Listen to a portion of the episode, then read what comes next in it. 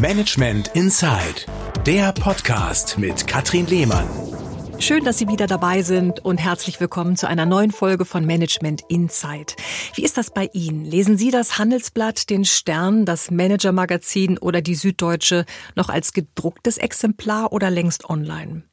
Eins steht fest, die Verlags- und Printbranche durchlebt gerade einen gewaltigen Umbruch durch den digitalen Wandel. Ob Wirtschafts-, Business- oder Newsmagazine, ob Modezeitschriften oder Tagesblätter, fast egal, wo man hinschaut oder hinhört, Magazine werden eingestellt, Redaktionen dicht gemacht, Redakteure entlassen. Ja, neue Strategien müssen her, neue Online-Geschäftsmodelle, neue Möglichkeiten, veränderten Zielgruppen und Ansprüchen gerecht zu werden. Was aber bedeutet das für Blattmacher und Chefredakteure? Die stehen auf jeden Fall vor größten Herausforderungen, denn sie müssen ja neben ihrer journalistischen Kreativität unternehmerisch denken und handeln, also wie ein Manager und so wie Brigitte Huber. Sie ist Chefredakteurin beim Hamburger Verlag Rona und Jahr und gehört seit jeher zu den erfolgreichsten Blattmacherinnen Deutschlands. Ihre Karriere ist erstaunlich, denn was sie anpackt, das verkauft sich, selbst in Zeiten, die extrem schwierig sind. Die Journalistin aus Leidenschaft, die weiß also, wie es geht. Brigitte Huber managt unter anderem die Brigitte, Brigitte Woman, die Gala und die Personality-Magazine Barbara und Guido. Also eine Riesenaufgabe und entsprechende Verantwortung. Die Printbranche im digitalen Wandel mit dem Blick hinter die Verlagskulissen. Darum geht's heute hier bei Management Insight und ich freue mich sehr über den Besuch der Gruner und Jahr Chefredakteurin Brigitte Huber. Herzlich willkommen. Ja, vielen Dank für die Einladung. Freue mich auch. Frau Huber, ich habe Sie gerade als Journalistin aus Leidenschaft beschrieben. Ist das richtig? Ja, das ist richtig. Das war der Wunsch, den ich als ganz junge Frau gleich nach dem Abi hatte, war mein Traumberuf Journalistin. Ich habe mich deswegen dann auch während des Studiums schon bei der Journalistenschule in München beworben und war sehr glücklich, dass ich genommen wurde. Und das war das, was mich einfach fasziniert hat. Themen, Schreiben, ähm, ja, vielleicht die Dinge auch ein bisschen besser machen. Das war für mich als junge Frau auf jeden Fall auch ein Motor. Wann haben Sie angefangen? Wann war das so? Journalistenschule? Dass man so einen zeitlichen. Da war Rahmen ich äh, 23. Mhm. Mhm. Da vorher hatte ich ein bisschen für meine Heimatzeitung geschrieben, so dass man sich halt ein bisschen ausprobiert. Aber das waren dann die ersten richtigen Begegnungen mit dem Journalismus. Heimatzeitung, ich höre so ein bisschen Münchner bayerischen Dialekt. Ja, das war das Trostberger Tagblatt. Okay, aber ja. auch nicht schlecht. ja, Trostberg ist sehr gut erkannt. Äh, Trostberg ist in der Kleinstadt in Oberbayern, 100 Kilometer von München entfernt. Okay, also es fing schon früh an. Gab es mal irgendwann auch einen anderen Gedanken, außer Journalistin zu werden? Ja, ehrlicherweise war ich da sehr äh, einfallslos. Die Alternative wäre ein Buchladen gewesen, weil ich habe äh, Deutschleistungskurs gehabt, habe wahnsinnig gern gelesen, habe später auch Germanistik studiert und habe mir gedacht, damit könnte ich mir das auch eigentlich ganz gut vorstellen. Mm, der Journalismus erschien mir dann aber spannender. Glaube, das ist eine gute Wahl, weil bei Buchladen wäre ja auch ein bisschen ähnlich gewesen. Ne? Also ja, vor allem wäre, glaube ich, auch die jetzige Entwicklung mit der Digitalisierung wäre wär auch ähnlich geworden. Ja, auf jeden Fall. Das ist auch das Stichwort. Sie kennen ja die Verlagsbranche in- und auswendig. Ähm, wenn Sie so zurückdenken an die Anfänge, da war ja alles noch wirklich äh, digital war, kannten wir, glaube ich, gar nicht den Begriff. Ich sage jetzt mal wir, weil ich glaube, wir sind da auch ziemlich ein Alter. Ja. Mm, da hat sich ja wahnsinnig viel geändert. Bevor wir gleich genauer in die, in die Themen da einsteigen, ist das rückblickend für Sie eine positive Entwicklung? Sie sagen ja super Chancen oder sagen Sie, Mensch, ach, diese Romantik der, der, der Zeit, als alles anfing und als man die Blätter in den, in den Händen hielt, sich immer darauf freute, ein neues Exemplar zu kaufen, das hat sich so geändert, wie schade. Nein, ich bin schon jemand, der äh, Veränderungen mag und auch eher die Chancen da drin sieht als äh, die Nachteile. Das ist jetzt für die Printbranche manchmal nicht so ganz einfach, das ist schon klar. Und ich äh, liebe auch nach wie vor das gedruckte Papier. Also ich kann es erzählen, was Bücher angeht. Ich lese nach wie vor sehr gern. Und als dann äh, Kindle und Co. aufkam, habe ich mir gedacht, ich werde mein gesamtes Leseverhalten bestimmt auf äh, diese E-Reader verlegen und habe es aber nicht getan. Also ich mache das im Urlaub, weil dann macht es ja einfach Sinn, dann hat man zehn Bücher Nichts im Paket und doch plus 200 Gramm. Aber zu Hause bin ich dann wieder auf das gedruckte Papier zurückgekommen und genieße das sehr. Mhm. Aber nichtsdestotrotz, die Chancen, die im Internet äh, bestehen, in der digitalen Transformation, die sind riesig und die sind manchmal ein bisschen anstrengend, aber mhm. äh, ja, macht auch Spaß. Ist ja das Interesse ja am gedruckten Wort einerseits gesunken, weil immer mehr Menschen digital unterwegs sind, andererseits, weil sich aber auch die Zielgruppen verändern. Wie wichtig, Frau Huber, ist der Zugang zu den sogenannten Millennials, also den Lesern, die heute zwischen Anfang 20 und Ende 30 sind? Ja, die sind für uns sehr, sehr wichtig. Die gehören zum einen tatsächlich zu unseren Kernzielgruppen äh, für unsere Magazine. Also die Brigitte beispielsweise, die wird sehr viel schon von Frauen in den späten Zwanzigern gelesen und dann aber wirklich generationenübergreifend. Aber selbstverständlich digital auch. Digital erreichen wir die sehr, sehr gut. Und insofern würde ich mal sagen, ist das eine der Zielgruppen, die uns mit am stärksten am Herzen liegt. Nun sind ja Medienhäuser gerade arg gebeutelt, weil sich das meiste eben ins Digitale verschiebt. Da wird von Sparzwang äh, ist die Rede. Bei Gruner und Jahr sollen angeblich über 30 Prozent der Stellen abgebaut werden. Da sind natürlich viele Kolleginnen und Kollegen betroffen. Stimmt die Zahl überhaupt? Nee, also ich kann die überhaupt nicht so bestätigen, gar nicht. Ähm, jeder von uns, jede Chefredakteurin, jeder Publisher äh, überlegt natürlich, wie er seine Unit gut aufstellt. Und natürlich, das gehört auch heute zum äh, Journalismus dazu, äh, muss es manchmal Einschnitte geben. Es, es muss auch manchmal harte Entscheidungen geben, um gleichzeitig aber wieder genug Raum für Innovation und für Kreativität an anderen Stellen zu schaffen. Wie ist so die Strategie von Gruner und ja, wie würden Sie die beschreiben, äh, dem Wandel zu begegnen? Also es ist, ich, ich finde, die Strategie ist mutig. Sie ist innovativ. Äh, sie will wirklich die Kreativität fördern, äh, Dinge ausprobieren und gleichzeitig, und das ist auch sehr wichtig, ist sie dann auch entschieden an Stellen, wo man sagt, okay, das hat jetzt nicht so funktioniert und das verändern wir jetzt. Mhm. Also ich glaube ehrlicherweise, mm, moderner kann man als Verlag nicht aufgestellt sein. Das Mindset ist absolut, glaube ich, zwischen dem, dass man gewisse Risiken eingehen muss, auf das vertrauen muss, was man wirklich gut kann, die Stärken sich immer wieder klar machen und die auszuspielen und dem, dass man sagt, okay, da ist jetzt die Zeit vielleicht vorüber. Äh, ich glaube, das ist sehr gut austariert. Auch das Thema so Zusammenschlüsse von Redaktionen, die gehören ja auch dazu. Mhm. Seit dem 1. März sind die Magazine Stern, Kapital und Business Punk ähm, zusammengeschlossen worden. Die gemeinsame Redaktion sitzt in Berlin. Sind für Politik und Wirtschaft. Mhm. Ja, sind mhm. Fusionen ein Trend generell, der sich im Verlagswesen fortsetzen wird? Absolut. Also Gruner und Ja äh, macht Qualitätsjournalismus und zwar wirklich so, dass man das auch wirklich mit Fug und Recht behaupten kann. Und äh, selbstverständlich, ähm, wenn das Geschäft dann an manchen Stellen etwas schwächer wird, muss man sich überlegen, wie können wir den hohen Anspruch, den wir an unsere Magazine haben, an unsere Kanäle haben und den unsere Leserinnen auch haben, wie können wir den so hochhalten? Und das sind Synergien natürlich ein ganz, ganz wichtiger Weg. Gemeinsam ist man einfach stärker. Als wir neulich für unseren Podcast telefoniert haben, Frau Huber, sagten Sie mir, hinter Umstrukturierungen stecken oft wertvolle Chancen. Überhaupt seien Sie ein Mensch, der Veränderung braucht und immer in Chancen denkt. Das ist eine gute Grundhaltung ja, für diese ja, Zeit. Ja, ja, also manchmal geht einem das auch ein bisschen verloren, aber im Großen und Ganzen, ich bin schon im Grunde meines Herzens eine äh, hoffnungslose Optimistin und hoffe, dass man die Sachen immer wieder gut hinkriegt. Bis jetzt ist es ja auch immer noch ganz gut ausgegangen. Naja, wo wir sagen, richtig gut. Also ne, Sie haben ja da echt eine ganz schöne Karriere hingelegt. Eine Transformation, wie es auch gerade äh, Gruner und Jahr erlebt und die meisten Verlage ist mit vielen Herausforderungen verbunden. Für Chefredakteure und Blattmacher reicht's nicht mehr nur aus, mal kreativ zu sein. Sie müssen zugleich unternehmerisch denken und handeln. Frau Huber, wann sind Sie Journalistin und wann Managerin? Also ich bin das schon tatsächlich in einer Person die meiste Zeit, aber ähm, ich möchte es anders ausdrücken. Ich bin ja in die Managementaufgabe so, so reingewachsen. Und äh, tatsächlich ist es auch so, dass es mir Spaß macht, auch an vielen Stellen. Nur ähm, wenn ich den Journalismus als Quelle nicht mehr hätte, ich glaube, äh, dann wird es nicht so gut funktionieren. Also ich glaube, man könnte mich jetzt als Managerin nicht in einen ganz anderen äh, Bereich äh, äh stecken, aber ich könnte wahrscheinlich eher auf die Managementaufgaben äh, verzichten als auf die journalistischen. Mhm. Das bedeutet, das ist manchmal vielleicht gar nicht mehr nötig, dass ich in einer großen Themenkonferenz sitze, die wir alle zwei Wochen zum Beispiel jetzt für den Frauenbereich haben.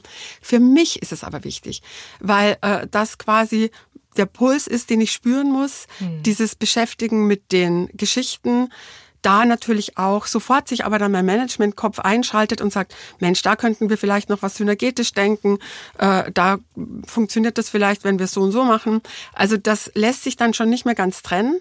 Aber dieses Journalistische, das ist für mich ganz wichtig. Mhm. Deswegen auch. Diese Leidenschaft dafür. Und dann ja. auch, das überträgt sich auch auf den Bereich des sagen wir, Managements innerhalb ja. ihrer Tätigkeit. Ja, so. absolut. Und äh, auch wenn ich zum Beispiel noch, was wirklich ganz selten ist, aber Interviews mache, wir haben so ein Format, das heißt Brigitte Live und da holen wir dann auch manchmal Prominente äh, wirklich ja Angela Merkel war auch Angela dabei. Merkel ja. war dabei, aber auch Schauspielerinnen und und und und Regisseurinnen, also wirklich, aber auch eben ganz viele äh, Politikerinnen.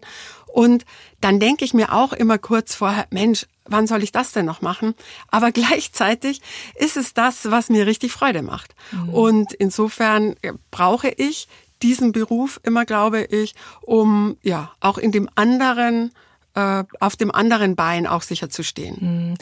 Was für ein Typ Managerin, um mal bei diesem Begriff zu bleiben, sind Sie? Also wie, wie lenken Sie Ihre Teams? Ich würde sagen, es ist sehr teamorientiert. Das heißt, ich würde heute sagen, ich führe überhaupt äh, keine Entscheidung alleine durch.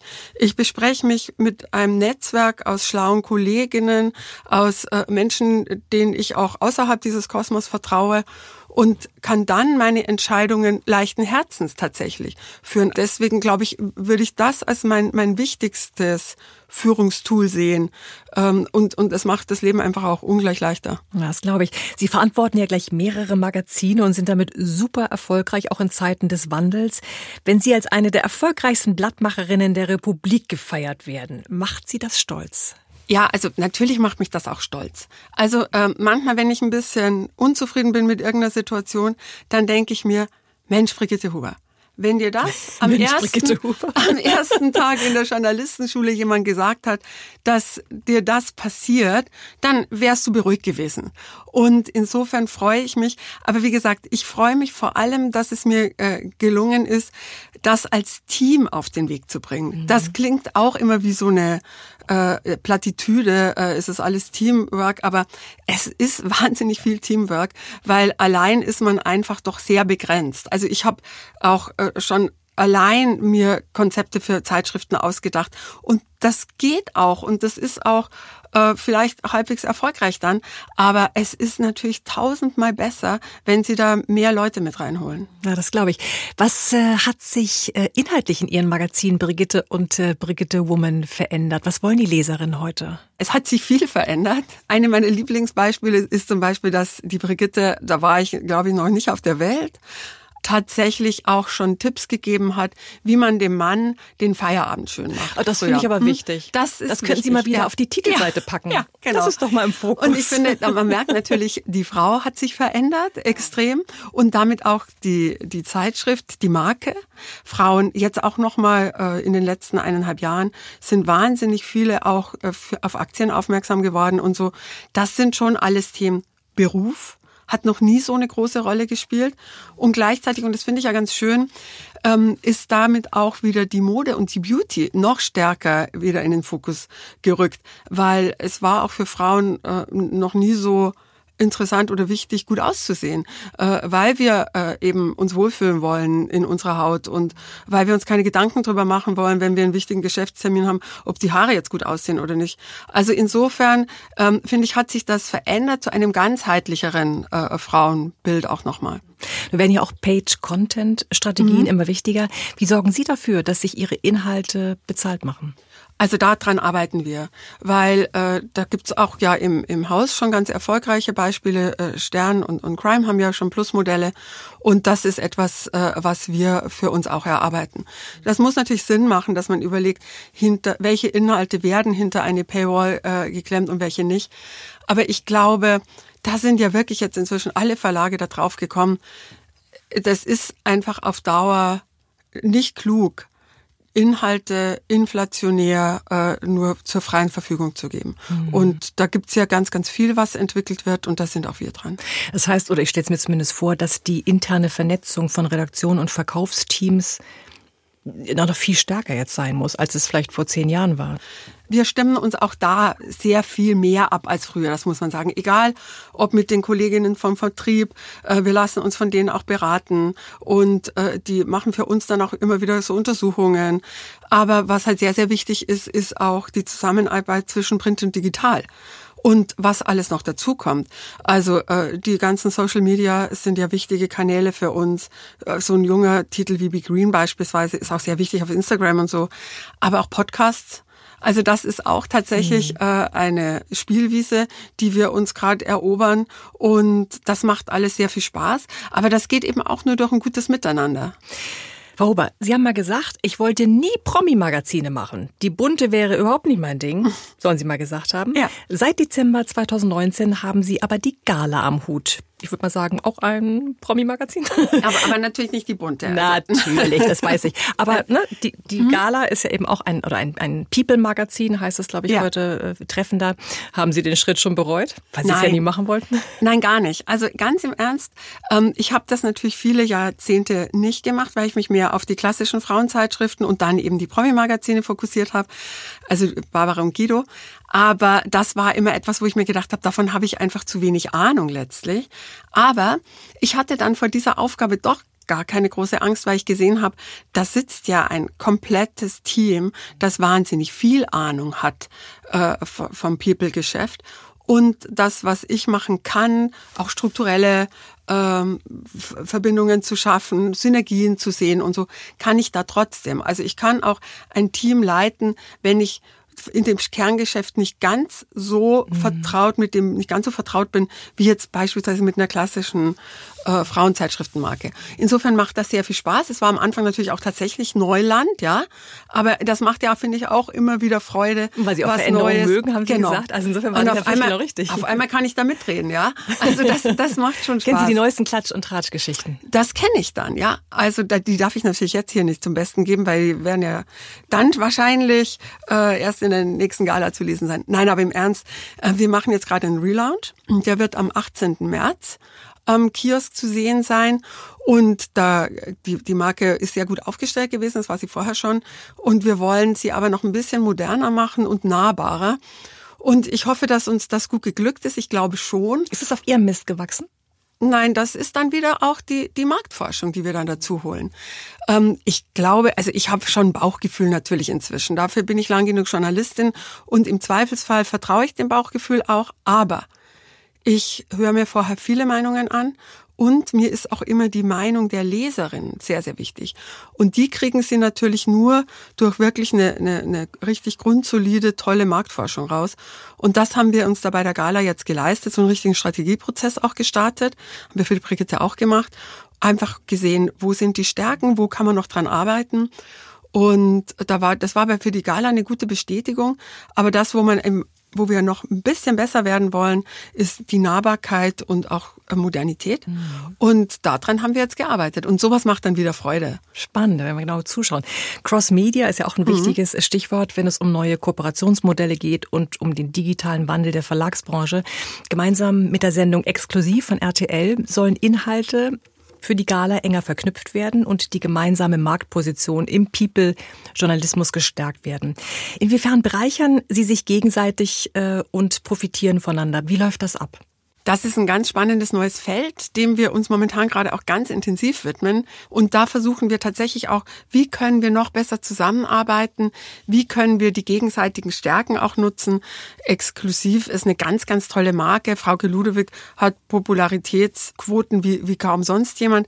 Bella Lesnick, ihre Moderatorin, Kollegin, zweite, die bei, bei Gala ja auch eine Rolle spielt, äh, ebenso. Also insofern funktioniert das toll. Und die Gala ist aber auf der anderen Seite, muss ich da auch nicht verstecken, ist eine Edelmarke, äh, äh, hat wirklich, steht ganz stark für Glamour.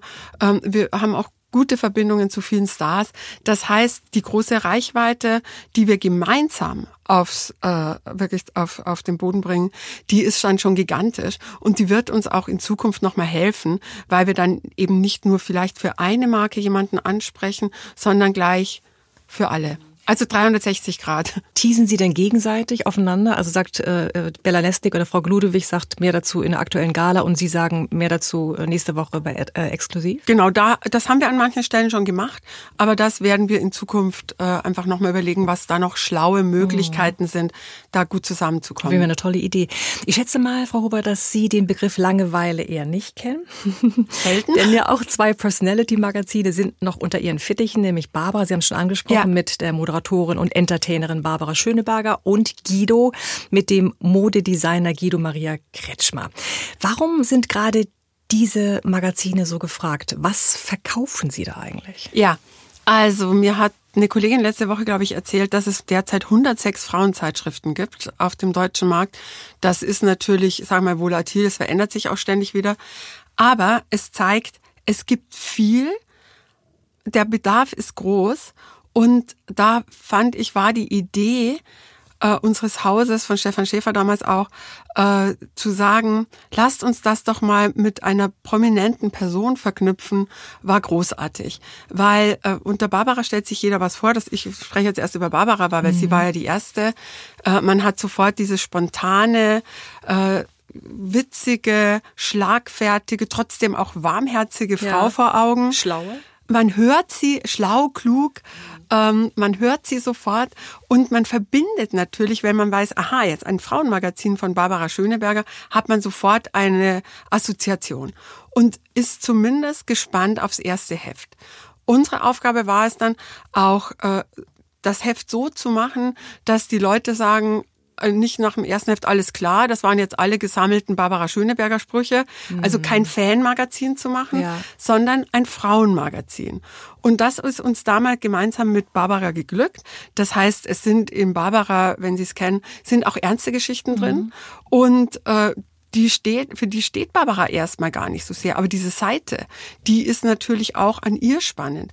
Und insofern waren wir da sehr glücklich, dass das funktioniert hat. Und Guido, Guido gehört zu den meistgeliebten Männern der Republik, traue ich von Frauen, trau ich mir ne? sagen, von Frauen. genau. Genau. Also er ist äh, die, die beste Freundin, aber er ist eben auch ein Modeschöpfer. Deswegen kann er dich beraten in äh, Klamottengeschichten, aber auch im üblichen, im, im, im, im anderen Leben. Also das war tatsächlich, das hat mich sehr fasziniert. Auch da haben wir Marktforschung gemacht. Äh, die Frauen lieben Guido. Da gibt's kein anderes Wort dafür. Und insofern war das für uns dann auch wieder spannend. Wie kriegt man das rein? Natürlich ist die Mode da ganz, ganz wichtig, aber du brauchst eben auch seine andere Seite. Und ja. Bis das jetzt ist echt spannend. sehr gut. Ja, ja, überhaupt sich mit Menschen, mit Vorbildern, mit Haltungen und Werten zu identifizieren, ist das ein Trend, der sich abzeichnet? Ja, also zum einen glaube ich, äh, sind diese beiden Personen, so wie einfach große Marken auch, so Leuchttürme. Also man identifiziert sich mit jemandem und aber auch, weil es so vieles gibt, geben die einem auch eine Richtung. Also das merkt man schon ganz klar. Ich glaube, wenn man heute ein beliebiges Frauenmagazin auf den Markt bringen müsste, das aber ähnlich lustig oder ähnlich aufgebaut ist, hätte man es schwer, weil dadurch wird gleich eben mehr verkauft. Es ist eine wirkliche Marke und es ist ein Versprechen. Und ja, ich bin der festen Überzeugung, äh, dass Menschen an Werten eher mehr Interesse haben mhm, als weniger. Echt interessant. Können Sie sich vorstellen, wenn man jetzt so an Personality-Magazine denkt, wenn man das mal so rumspinnt, dass man sowas auch auf den Management-Bereich übertragen könnte? Also dass irgendein Manager, der eine Art, keine Ahnung, äh, Vorbildfunktion hat, in der Art, wie er sein Unternehmen leitet, lenkt, dass man äh, so jemanden auch äh, aufs Cover setzt und nicht nur auf eins? Oder funktioniert das vielleicht in dem Bereich nicht? Also das, das kann ich abschließend nicht äh, sagen. Vielleicht funktioniert das auch. Die Frage ist, ist der bekannt genug in mhm. seiner Zielgruppe? Ist die Zielgruppe letztlich groß genug, dass sich so ein Heft auch finanziert? Und mhm. äh, da haben wir zwei Möglichkeiten. Die eine Möglichkeit ist äh, eine große Leserschaft und die andere ist der Anzeigenmarkt. Und aus diesen beiden Quellen speist sich der Erfolg eines Magazins oder einer Marke letztlich dann auch. Also insofern können Sie wahrscheinlich besser beurteilen. Ja, muss ich da werde ich mal meine, meine Ohren mal aufmachen ja. künftig und mal nachfragen, wo sowas mal wirklich sinnvoll sein könnte. Wir haben Sie ja wirklich, wir haben es vorhin gerechnet oder Sie wissen Sie am allerbesten neun Magazine, die Sie betreuen. Mhm. Wie wuppen Sie das? Wahrscheinlich hetzen Sie von Konferenz zu Konferenz, beziehungsweise aktuell von Zoom zu Skype-Meeting. Ja, im Moment von Teams zu Teams-Meeting meistens. Und ehrlicherweise in Corona-Zeiten, das ist manchmal schon auch ein bisschen ermüdend, weil ähm, das dauert dann oft auch über zehn Stunden, kaum Pausen. Und dann fällt einem wieder auf, wie schön es eigentlich ist, in einem Redaktionsalltag zu sein, wo man von einem Raum in den anderen geht. Äh, man hat eine Mittagspause, die man sich mit jemandem teilen kann und so weiter. Also das äh, ist tatsächlich schon eine Umstellung jetzt gewesen. Aber äh, nichtsdestotrotz funktioniert das deswegen, weil, wie ich vorher schon gesagt habe, ich einfach tolle Teams habe. Und dann auch, wenn es mir zum Beispiel zeitlich ganz eng wird, dann sage ich auch manchmal die Schurfixe mit denen ab und sage, ihr hebt einfach die Hand, wenn ihr mich braucht und ich gehe auf euch zu. Und das funktioniert dann auch für ein, zwei Wochen ganz gut. Und ansonsten hat man eben feste Termine, auf die man sich dann vorbereitet. Man bespricht das mit den Kolleginnen und äh, dann, dann lässt sich das auch wuppen. Hm, also kein, keine leichte Zeit für die meisten von uns. Ich höre auch immer wieder, dass das Homeoffice vielen mittlerweile auf die Laune und auf die Motivation schlägt, bei allen Vorteilen natürlich auch. Und das geht ja auch gerade nicht anders. Aber gerade Sie als Chefredakteurin könnte ich mir vorstellen, brauchen auch Inspiration Inspiration, um kreativ zu sein, wo holen Sie sich die dann her?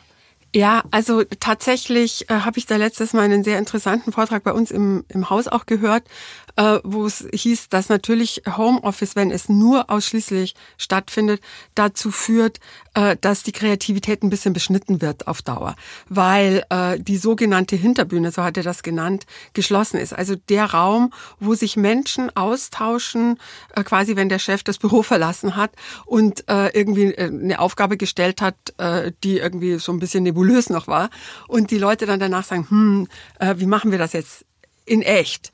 Und das ist über Remote sehr viel schwieriger, weil dann müsstest du jetzt wirklich äh, die anderen fünf anrufen, in einen Call holen und so weiter und so fort. Und deswegen vermisse ich auch diese Zeiten, wo wir viel zusammen waren. Aber gleichzeitig glaube ich, dass eine ganz riesige Chance in der Zukunft für uns steckt. Und zwar in der äh, nicht mehr weit entfernten. Wenn äh, Corona uns quasi so ein bisschen vom Wickel lässt, werden wir diese Modelle mobiles Arbeiten und stationär vor Ort sein, gleichberechtigt nebeneinander leben können. Das äh, wird ein riesiger Fortschritt sein und das wird die Kreativität, da bin ich mir hundertprozentig sicher, eher begünstigen, als dass es die schmälert. Ich kriege das jetzt wirklich schon von den Frauen mit. Manche sind super, wenn sie äh, ganz nur für sich sind und haben den doppelten Output. Bei den meisten, da haben sie vollkommen recht, ist es so, dass man sagt, mir fällt jetzt mal der, der, die Decke auf den Kopf und ich muss jetzt auch mal in die Redaktion. Einmal fernab der Digitalisierung. Aber das ist das Stichwort digitale Geschäftsmodelle. Die sind für einen Verlag wichtiger denn je. Auf welche neuen journalistischen Formate setzt Gruner und Ja in der Zukunft verstärkt, Frau Huber? Ähm, ich würde mal sagen, äh, wir gucken uns alles an. Wir haben beispielsweise bei der Brigitte-Gruppe, also bei unserer gesamten Gruppe, jetzt seit neuestem eine Innovationsmanagerin auch reingeholt, also eine Head of Innovation Content, eine junge Kollegin, die äh, einfach sehr findig ist, was neue Ideen angeht. Und da hat die auch quasi die Aufgabe, egal ob es eine Zeitschrift plus Online-Auftritt, ein Event oder eine andere gute Idee ist, äh, bring sie uns und äh, wir schauen uns die dann gemeinsam an. Und so würde ich sagen, ist ganz Gruner aufgestellt.